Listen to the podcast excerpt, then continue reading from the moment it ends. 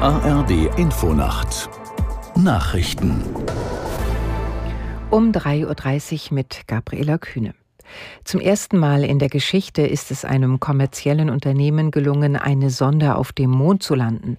Nach Angaben der US-Raumfahrtbehörde NASA ist der unbemannte Lander Odysseus der amerikanischen Firma Intuitive Machines auf der Mondoberfläche aufgesetzt. Aus Washington Katrin Brandt. Wir sind auf dem Mond, unsere Ausrüstung ist da und wir übertragen, bestätigte Tim Crane, der Leiter der Mission. In welchem Zustand sich der Weltraumroboter Odysseus genannt befindet, ist allerdings noch nicht klar, weil es an Daten fehlt.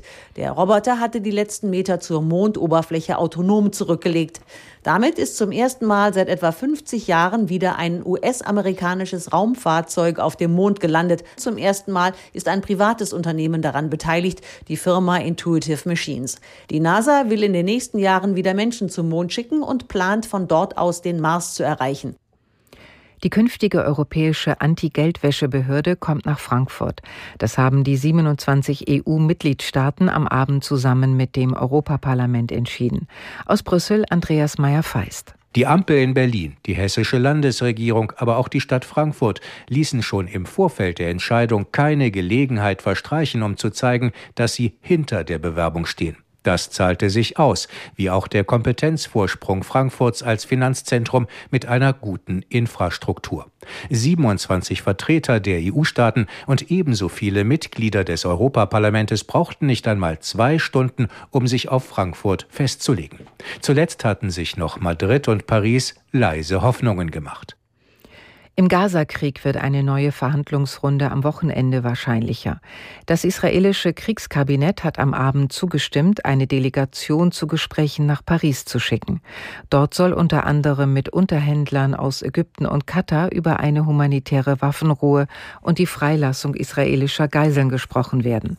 Ein Vertreter der US-Regierung sagte, in den vorbereitenden Gesprächen gebe es Bewegung und offenbar Zugeständnisse.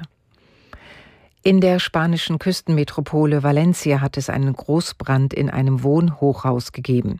Dabei kamen nach offiziellen Angaben mindestens vier Menschen ums Leben, mindestens 14 wurden verletzt. Darunter befinden sich auch sechs Feuerwehrleute. Es gibt außerdem noch mindestens 20 Vermisste. Nach ersten Ermittlungen brach das Feuer in einem der unteren Stockwerke aus und breitete sich über die Fassade auch wegen starker Winde schnell aus. Das erst wenige Jahre alte Gebäude mit 138 Wohnungen auf 15 Stockwerken stand in kürzester Zeit komplett in Flammen. Das Wetter in Deutschland.